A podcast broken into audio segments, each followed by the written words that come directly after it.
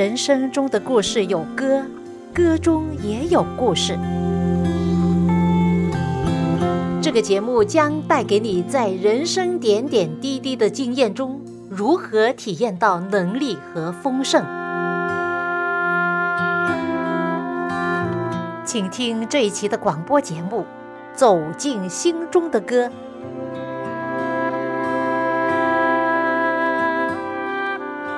亲爱的听众朋友，您好，我是肖阳，很高兴又到了我们走进心中的歌节目时间。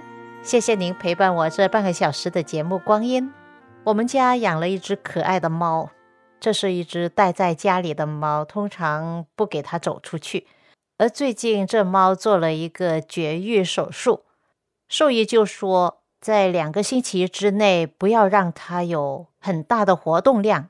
比如说不能跳高、不能快走等等，于是我们就把它专用的袋子把它限制在一个地方，靠近门的地方，它可以进来，也可以走出去，这样它就没有这么孤独，没有这么闷。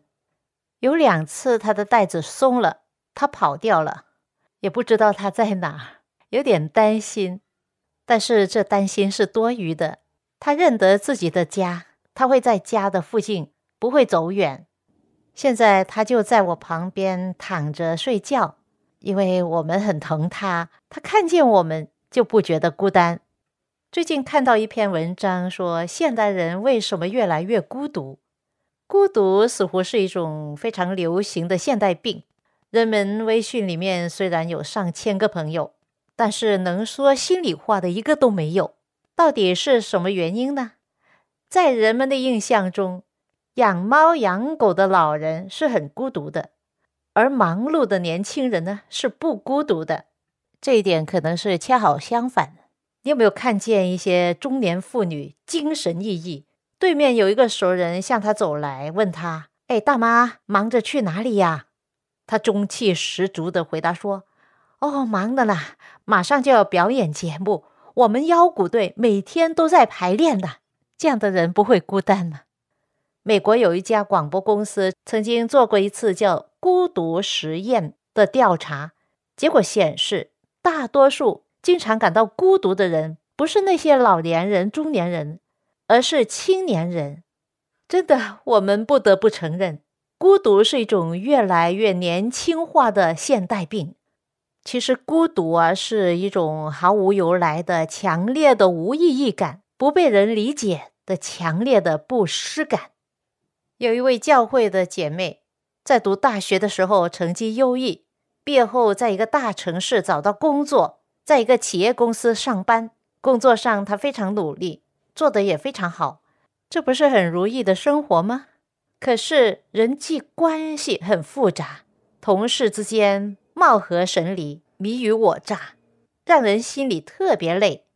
她是在一个基督教家庭长大，从小有信仰上帝。人也善良，所以在公司里总是被人左右使唤，分内分外的什么事都让他去做，每天忙得不可开交，经常工作到已经下班很久了才离开工作地方回到家。快节奏的都市生活已经让年轻人的圈子变得很窄了，再加上身边没有个亲人，又到了谈婚论嫁的年龄，所以。这位女孩子特别渴望能够交到一个信仰上帝的男朋友。后来，她在互联网结识了一个同一个城市的基督徒男朋友，逐渐他们的关系越来越近，算是有一段开心的时光。可是后来两个人吵架了，刚刚分手，就这样，她失去了她的爱情，一个人站在都市的街头，看着拥挤的人群。心头的孤独好像魔鬼一样铺天盖地而来，他觉得自己好像每天都戴着面具活着，活得很辛苦、很累呀。于是他独自的哭着打了一个电话，拨通了千里之外他母亲的电话。他哭着对妈妈说：“妈，我真的不想活了。”电话的另一端，妈妈温柔的、小心的询问。哎，宝贝，不要哭，有什么事好好跟妈妈说。我很孤独，我真的不想活了。女孩子一边哭一边说。妈妈连忙说：“哎，宝贝，妈妈知道你一个人在外地，身边没有一个亲人，很孤独。你可以抽多点时间，常常去教会坐坐，跟那边的人聊聊天，相信能够帮助的你。”他母亲的这个建议可能就是最好的方法，因为在这世界上可能没有别的角落可以解决女儿孤独的问题。谢谢你灿烂笑容，照亮我的天空。谢谢你分享心情，把我放在不是为寒冷，你我生根同暖土，友情是最亮的星。我的生命从此美丽。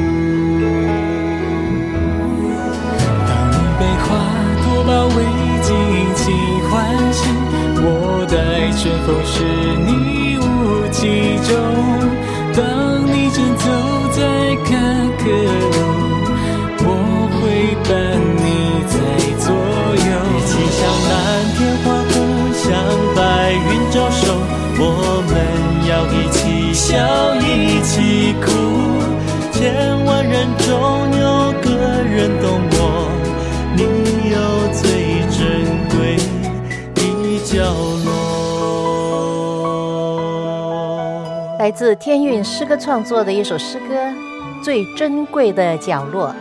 这首诗歌充分的表达了年轻人对美好事物的一种向往。别人的微笑和关怀，可能就是他们最珍贵的角落。讲到现代人的孤独啊，真的是一种说不清道不明，好像恶魔一样可怕，逃也逃不掉，躲又无处躲的苦楚，就好像一个人掉进了深渊一样，人生充满了黑暗，失去意义。人无法理解现在的年轻人怎么会这么孤独。看看今天这个世界的一切，不都是为年轻人而预备的吗？比如说科技、娱乐、网络、社交、餐饮、旅游等等，哪一样不是为年轻人定制的？怎么会孤独呢？哎，可能正是因为这一切，才让他们陷入孤独。圣经说：“你们个人不要单顾自己的事，也要顾别人的事。”世界上一切的娱乐似乎都是为了满足个人的欲望，但是却不能真正解决人心灵空虚、孤独的问题。个人不要单顾自己的事，也要顾别人的事。我发觉这一句话有另一层的功能，就是它教导人怎样驱散孤独。很多时候，人往往错误的认为为别人操心会很麻烦。但事实上并不如此。一个人真正的快乐，活着是否有意义，并非源自于自己努力拼搏后的成功，而是对他人的爱和给予。朋友，你相信吗？在这世界上最快乐的人，并不是被所有人爱的人，而是爱着所有人的人。在这世上最孤独的人，并不是没有人爱他，而是他不知道去爱谁。很明显的，在娱乐圈里面，有好几位明星，爱他们的人千千万万，但是他们却因为不知道自己该去爱谁，也不知道谁值得自己去爱，就算自己有满腔的热情的爱，压在心底无处释放，结果呢，纵身跳楼，结束了自己的生命。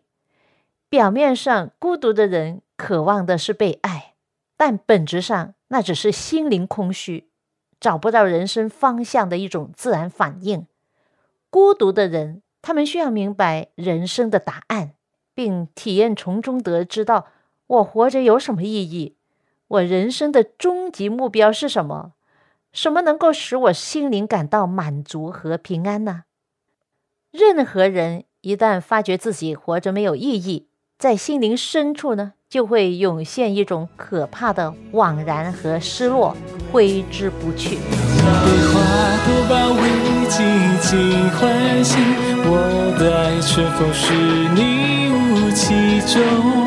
当你正走在坎坷路，我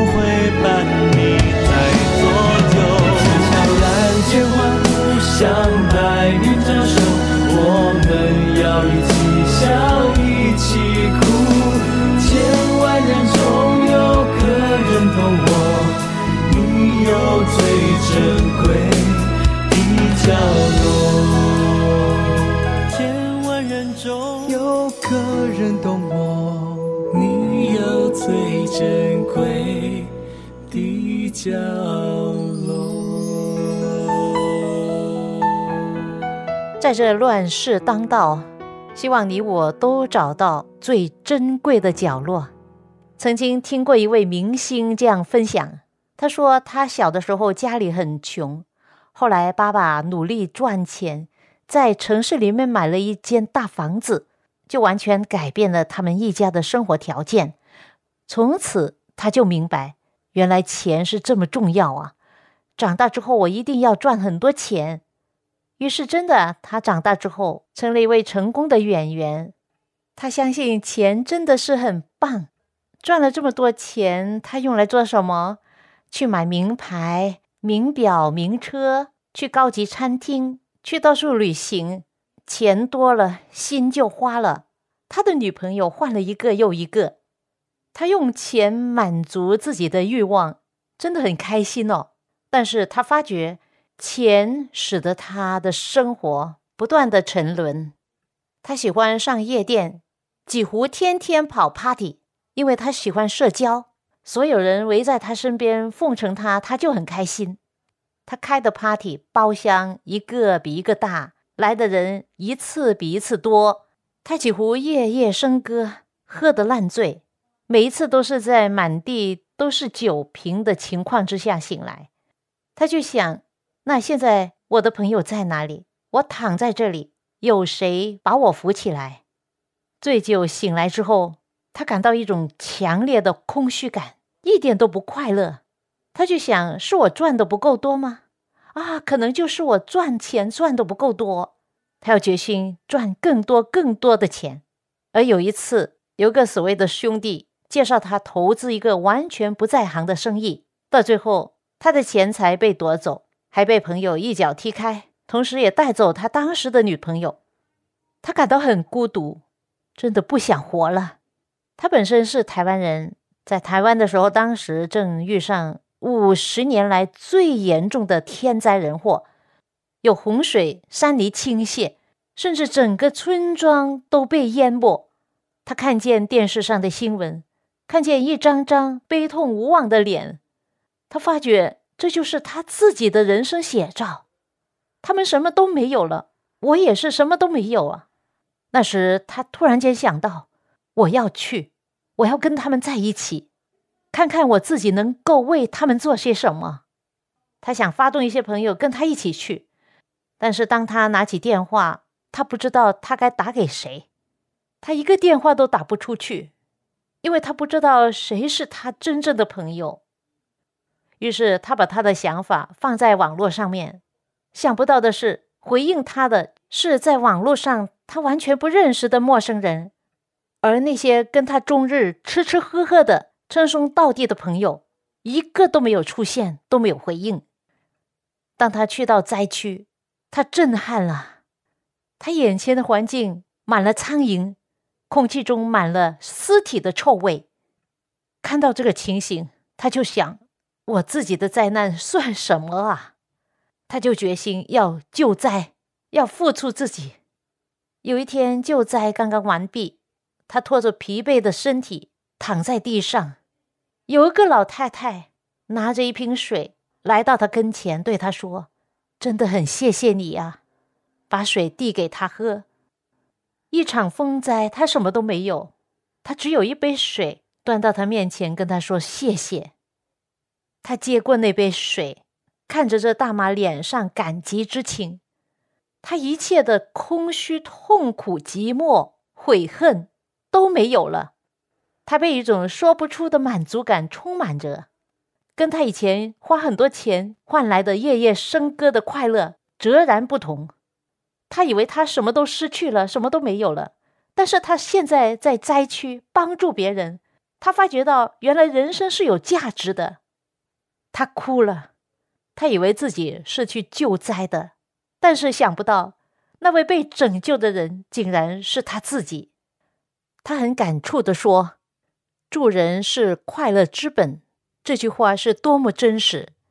他也引用了耶稣曾经说过的话：“施比受更为有福。”这两句话，他小学时候就知道了，但是却花了三十年荒唐人生和这场风灾，一个无私的付出，一杯老婆婆手上的水，他终于明白这两句话真实的意义：施比受更为有福，助人是快乐之本。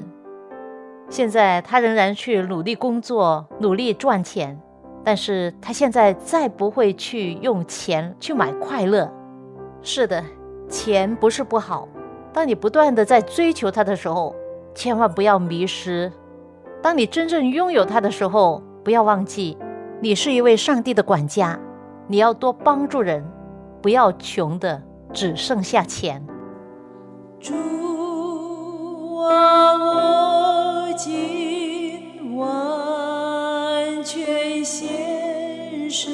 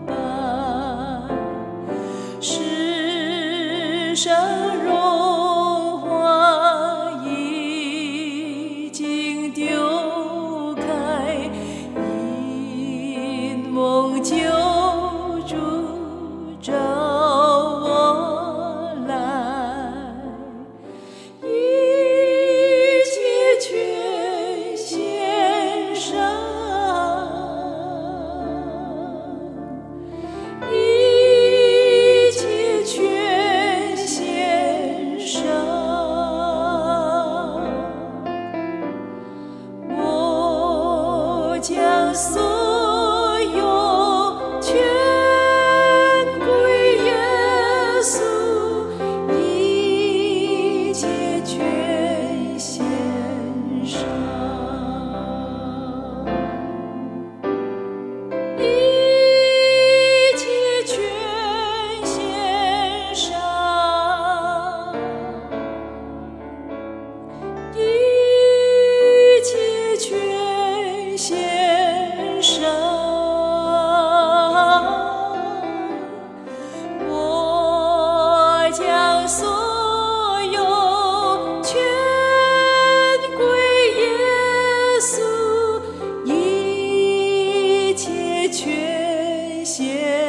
上。这是我唱的一首古老的圣诗，《一切全献上》。这是一位美国传道人、歌手和音乐人，经过了心灵巨大的挣扎之后所写出来的歌词。如果说一切全献上，那到底我们能够献上什么呢？有人对这首歌在互联网上留言说：“一切全献上，包括我的人生、我的学业、我的忧愁、我的担心，我每天所面对的挑战和问题，我的家人、我的孩子，所有的一切，因为在它里面没有难成的事，在人不能，在它里面凡事都能。因此，当我们愿意向上帝献上一切的时候，你可以想象得到，他会在我们生命中能够成就的何等的大事吗？最近我认识了一家从秘鲁来的三姐妹，其中一位是我女儿学校的朋友。当我们教会举行专门为孩子设计的假期圣经学校，免费的提供给社区的孩子们，我女儿告诉她的朋友，于是她的朋友第一天就带着孩子来参加圣经学校，孩子们都很喜欢。第二天，他们的表兄弟姐妹也跟他们一起参加，结果这一家人一共有六个孩子参加了我们教会的假期圣经学校，在安息天聚会的时候。他们三个妈妈都来了，跟我们一同聚会敬拜上帝。完了之后，在教会外面，我们预备了野餐，就邀请他们跟我们一起吃，边吃边聊天，结果就好像好朋友一样了。她们几姐妹之中，其中有个是做护士的，跟我很聊得来。我告诉她，我们平时几乎每天都去附近的公园打 pickleball，她就说：“哎。”有人给了我两只 pickleball 的拍子，我从来没有用过。我说：“那你就来学，很容易学会。跟我们一起做运动，身体很好。”哎，我就发觉，当一个人愿意走出去交朋友，去帮助人、关怀人，走出去做运动、晒晒太阳、吸收新鲜空气，这样的生活方式，使人生活得更加有意义和快乐。亲爱的朋友，不要忘记。我们是按照上帝的形象被造的，上帝的原意是叫我们活出他的样式，活出丰盛的生命。圣经说，我们生活、动作、存留都在乎他，因此，生命的主宰应该是成为我们的真正的生命之主啊！没有他的同在和帮助，我们不能做什么，或者行善只是一种表面的行为。好像演戏让众人看见，但是如果我们相信我们的人生是带着一种使命，活在世上就是为了活出上帝的形象，活出他的品格、他的计划，那么我们行善就充满了意义。圣经有一句话说：“我们行善不可丧志，若不灰心，到了时候就要收成。”因为上帝是信实的，是守约的上帝。他说：“到了时候就要收成，所以呢，我们必须要忍耐等候。我们不只是看现实环境，乃是带着为上帝而做的心，而且把所有的结果交给他。有机会向众人行善，不是因为对方如何，乃是因为这是上帝的旨意。因为上帝这么爱我的缘故，我愿意像他一样去爱，去付出。”其实一切全献上这首歌，让我想到的是，是谁把他自己全献上呢？就是我们的救主耶稣，他的爱是爱我们到底的爱，在十字架上牺牲自己，就是为了要救赎我们。他赔上了沉重的代价，将我们赎回来，以致我们可以恢复他的形象，可以跟从他，学他的样式去爱。去牺牲，去付出，这就是到了时候要收成的一种恩典，这是生命中最大的福气。我将所有完全奉献，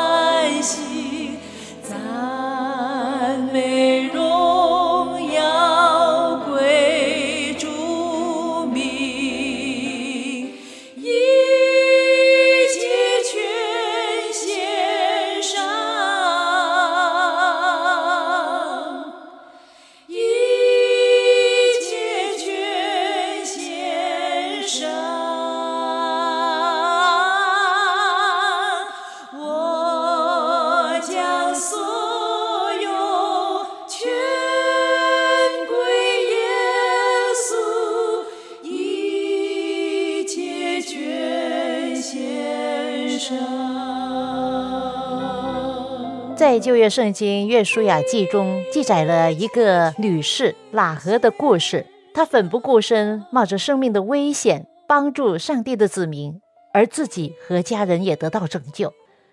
喇合住在当时的迦南地，那里的风俗在崇拜偶像中充斥着淫乱的假敬拜仪式，许多人因此而享乐在其中。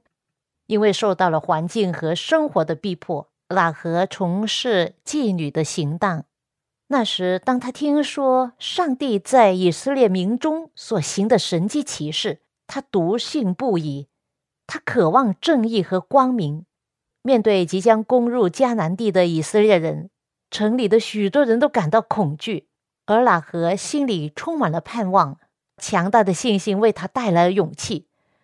他住的地方是耶利哥城的近城墙的地方。当时以色列人派了两个探子来到他家的附近。当耶利哥王派遣人到他的住处附近搜索这两个探子的时候，他将这两个以色列人藏在他的楼顶，并且用计支走了搜索他们的人。喇合所行的不单单是助人为乐这么简单的事，他知道这两个人好像上帝的使者，可以救赎他以及他全家人的性命。在喇合的保护之下，这两个以色列探子躲过了危险。他们带着对喇合的承诺，离开了耶利哥城。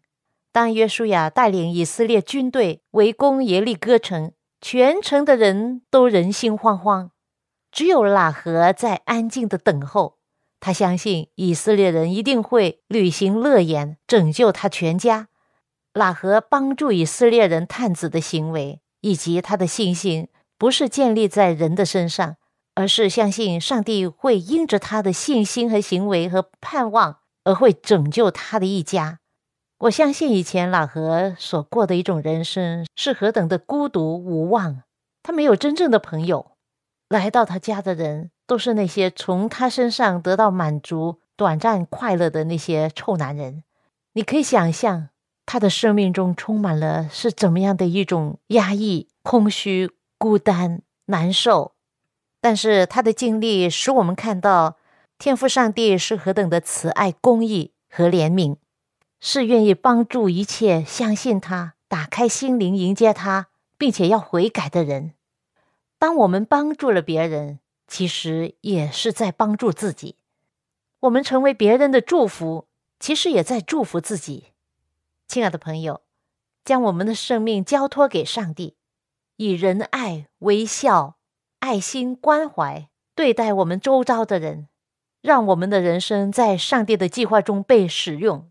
成为别人的祝福，愿上帝赐福给你和你的家人。我们下一次走进心中的歌节目中再会吧。